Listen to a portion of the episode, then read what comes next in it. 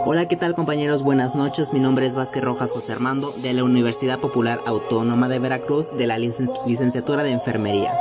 A continuación les voy a tocar un tema sobre la materia de legislación del maestro Andrés Cruz. Esto quiere decir que este, nos vamos a adentrar a lo que serían las garantías.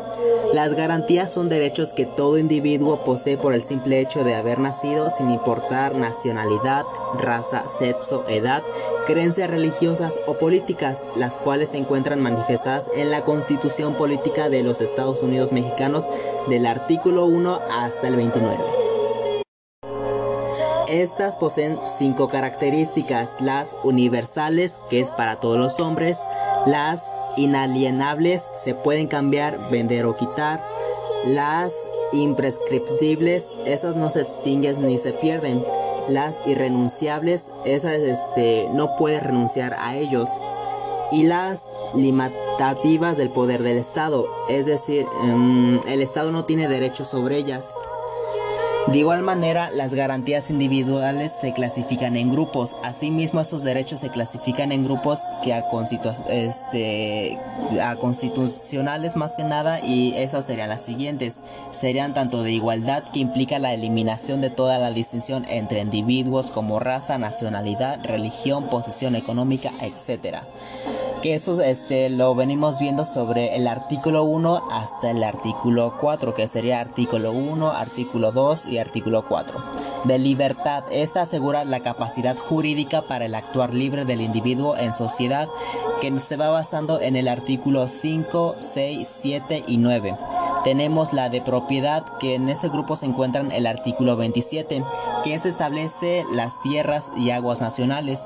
Tenemos de seguridad jurídica, son derechos que protegen los gobernados su familia, pertenencias ante la autoridad, que lo estamos viendo en el artículo 14, 16 y 17. Algunas de las diferencias de esta este, garantía social eh, y individual es, este, por otra parte, se encuentran en la existencia de las garantías sociales.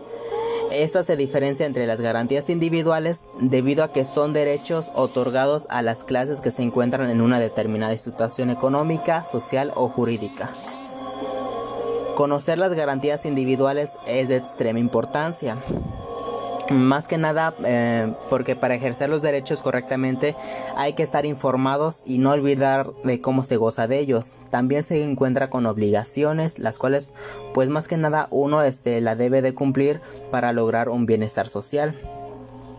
Más que nada nos vamos este, centrando en, como dije anteriormente, en lo que serán las garantías. También existen este, dos personajes muy importantes, que es el sujeto activo y el sujeto pasivo. Esto quiere decir que el sujeto activo este, es el titular del derecho respecto del cual se reclama la defensa y garantía. Más que nada es el titular del poder. El sujeto pasivo es a quien se reclama el reconocimiento y garantía del concreto derecho humano de que se trate. Mm, en otras palabras, es el titular del deber. Más que nada eh, mm, vimos lo que sería la importancia, tanto qué son las garantías, tipos de garantías, este personajes que pueden estar este dentro de las garantías, que sería sujeto activo y sujeto pasivo, y en los artículos en los que podemos este ver las mencionadas. Eso sería todo, espero que haya resuelto sus dudas y nos seguimos viendo pronto. Hasta luego.